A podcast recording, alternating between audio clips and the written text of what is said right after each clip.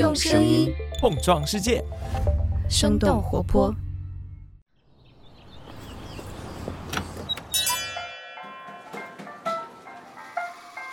您的生动早咖啡好了，请慢用。嗨，早上好呀！今天是二零二二年的八月三十一号，星期三。这里是生动早咖啡，我是来自生动活泼的梦一。几条商业科技轻解读，和你打开八月最后的一天。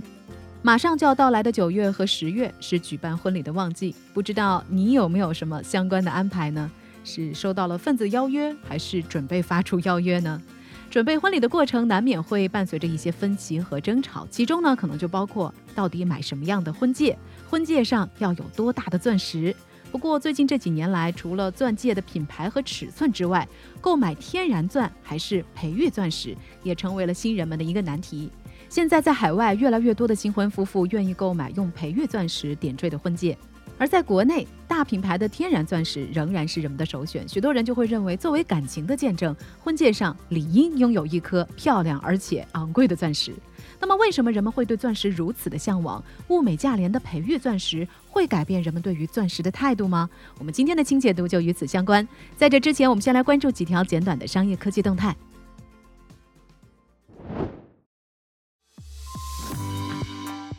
我们首先来看看拼多多。八月二十九号，拼多多发布了他们今年二季度的财报。财报显示，拼多多二季度的营收是三百一十四点四亿元，同比增长百分之三十六。拼多多的高管在电话会上透露，拼多多在六幺八期间迎来了强劲的反弹，手机、家电、美妆、日化等行业都实现了同比翻倍增长。另外，拼多多二季度业绩的增长也得益于他们的在线营销技术服务和交易服务收入的大幅度提升，特别是交易服务的营收同比增加了百分之一百零七，这部分的增幅已经超过了广告业务。针对他们正在筹备的跨境电商，拼多多方面没有给出过多的解释，只是在电话会上强调，他们目前研发投入的重点仍然是农业技术。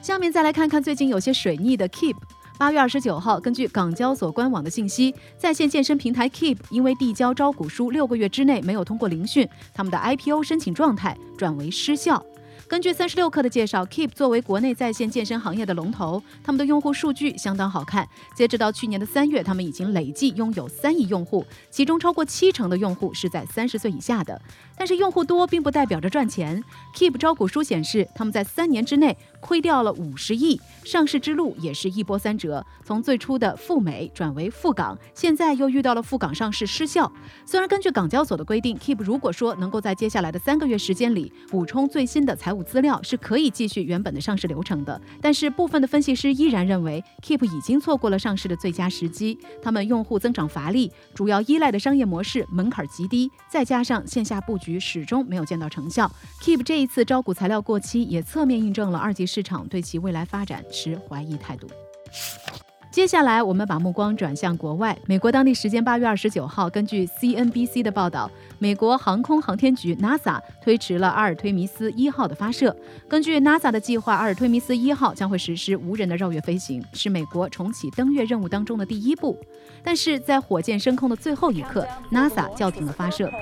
并且宣布，由于火箭引擎温度问题，发射计划将会延期进行。除此之外，NASA 还发现了燃料泄漏和隔热材料出现裂缝。的问题，不过这些情况都得到了解决。NASA 把这一次的发射命名为阿尔忒弥斯一号。在古希腊神话里，阿尔忒弥斯是太阳神阿波罗的双胞胎姐姐，而阿波罗正是上世纪六七十年代 NASA 登月计划的名称。最后，我们来看看国外社交媒体的最新动态。进入八月以来，社交应用程序 Be Real 已经连续几周占据了美国苹果应用商店免费榜的第一名。这个社交平台和它的名字 Be Real 一样，追求的是真实展现人们的生活。每天，Be Real 会向用户不定时的发送拍照通知，要求他们在两分钟之内拍照。Be Real 内置的相机会帮助用户同时用前置摄像头和后置摄像头拍摄一张照片，并且拼接在一起，而且不能够修图，没有滤镜。根据美国科技媒体的 Information 的报道，Be Real 的日活用户已经达到了七百九十万人。Be Real 的火爆也引起了其他竞争对手的关注。Snapchat 在前几天推出了和 Be Real 类似的双摄像头拍照模式，Instagram 也在内测类似的功能。以上就是值得你关注的几条商业科技动态，别走开。我们在小小的早咖啡动态之后，和您一起来聊聊物美价廉的培育钻还是钻石吗？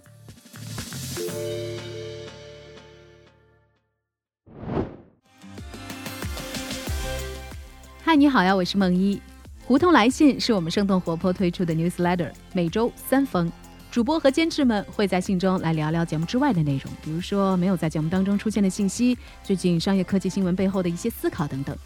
newsletter 里还有每期我们生动早咖啡的文字稿，包括我们节目里所提到的一些信息来源和文章的阅读链接。另外，每周五 newsletter 当中的信息食谱还会精选出三条我们生动活泼选题会上大家认为那些值得阅读的内容。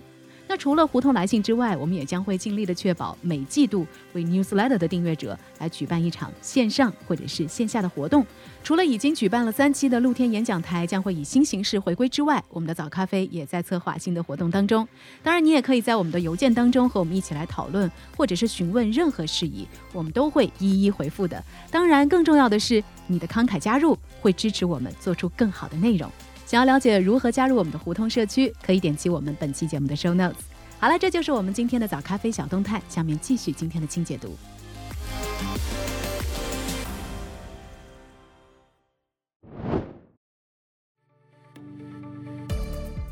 欢迎来到今天的清解读。最近两年，河南的培育钻石受到了广泛的关注。去年，全球培育钻石的产量大约为九百万克拉，而河南的柘城县就包揽了其中的四百万克拉。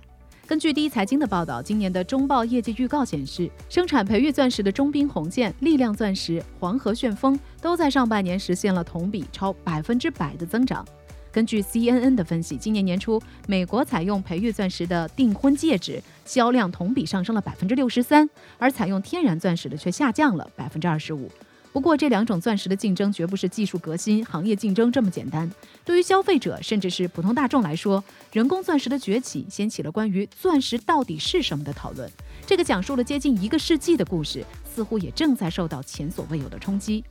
有人说，钻石是史上最成功的营销故事，而且业内也一直有钻石不适合投资收藏的说法。但即便如此，人们还一直愿意为钻石高昂的价格买单。那么，为什么人们会对钻石如此向往？到底是什么元素让钻石的故事可以深入人心呢？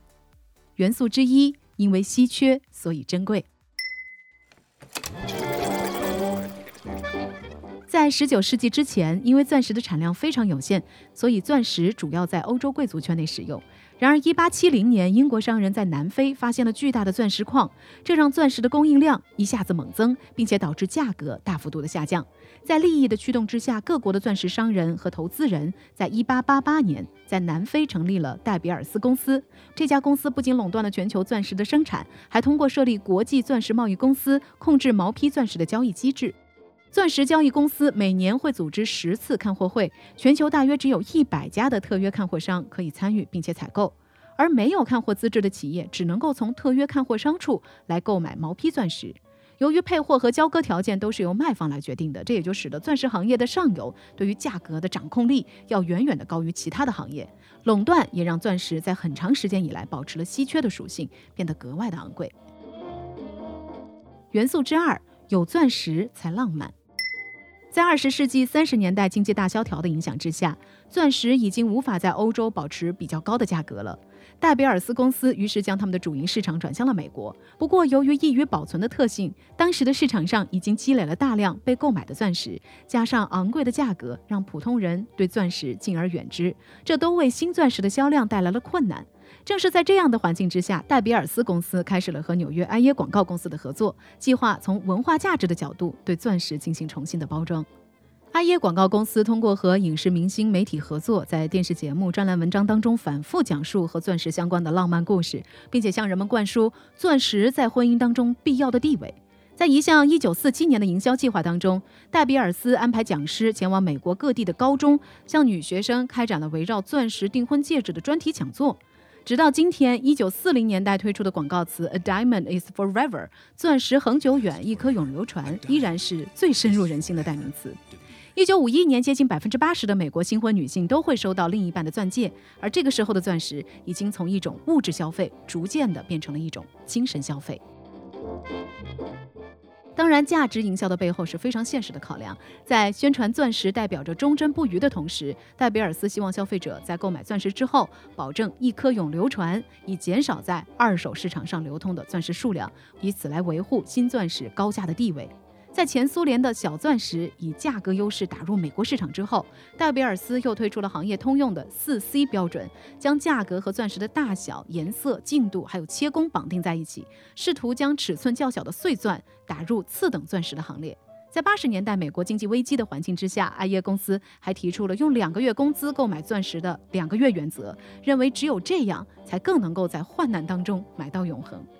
在一九三九年到一九七九年之间，戴比尔斯在美国的钻石批发销售额从原来的两千三百万美元增加到了二十一亿美元，而广告的预算也从每年的二十万美元飙升到了一千万美元。根据国际钻石报价表的数据，在美国钻石每克拉数的价格从八十年代开始就一直保持着增长的趋势。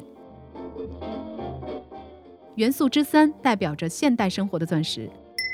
在美国形成文化垄断地位之后，自六十年代开始，戴比尔斯将钻石消费逐步向欧美之外的国家来推广。以最先收获巨大成功的日本为例，由于日本文化当中没有婚前浪漫的传统，大部分的日本人是无法对西方的浪漫钻石产生认同的，所以戴比尔斯也就改变了他们的营销策略，钻石也从浪漫的化身变为了现代新生活的代表。在当时日本的广告当中，身着西式服装的日本男性总是和佩戴着钻石的西方女性一起出现在有艺术品、文化建筑和高档进口汽车的场景当中。钻石和这种西式的现代的生活也绑定在了一起，受到了日本年轻人的追捧，就连求婚仪式都变成了一件时髦的事情。在八十年代，已经有六成的日本已婚女性佩戴钻石，于是日本在短时间内也成为了仅次于美国的第二大钻石销售市场。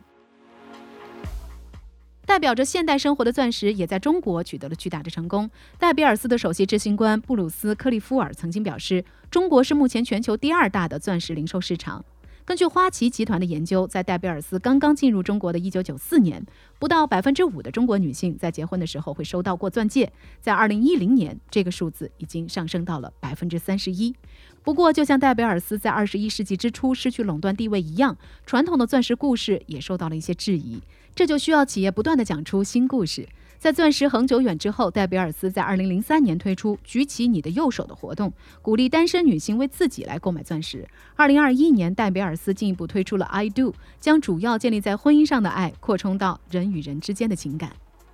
2015年，在培育钻市场占有率不断攀升的情况之下，钻石生产协会推出了广告语：“Real is rare, real is diamond。”真正的才是稀有的，真正的才是钻石。来强调天然钻才是真正的钻石，并且将真爱和真钻石画上等号。不过这一次转型的效果并不好，培育钻不仅被更多的消费者接受，连戴比尔斯自己都改变了立场，在二零一八年推出了专营培育钻石的品牌 Lightbox。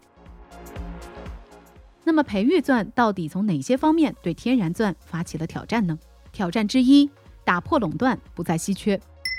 从化学成分上来说，培育钻和天然钻都是真正的钻石。但是，相比于通过长期地质活动形成的天然钻，在实验室和工厂里通过模拟环境培育出来的人工钻，不仅生产周期短得多，而且产量和质量都可控。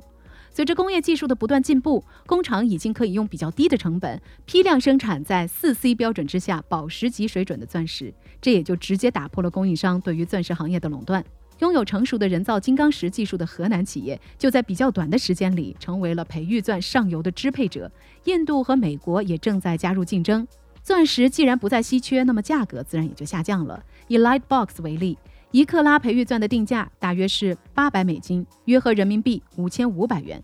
随着技术的进一步的成熟，未来培育钻的定价就会进一步的走低。这样的价格趋势不仅使得传统钻石的两个月定价原则失去了说服力，还会使一些想要通过购买钻石来保值的人失去兴趣。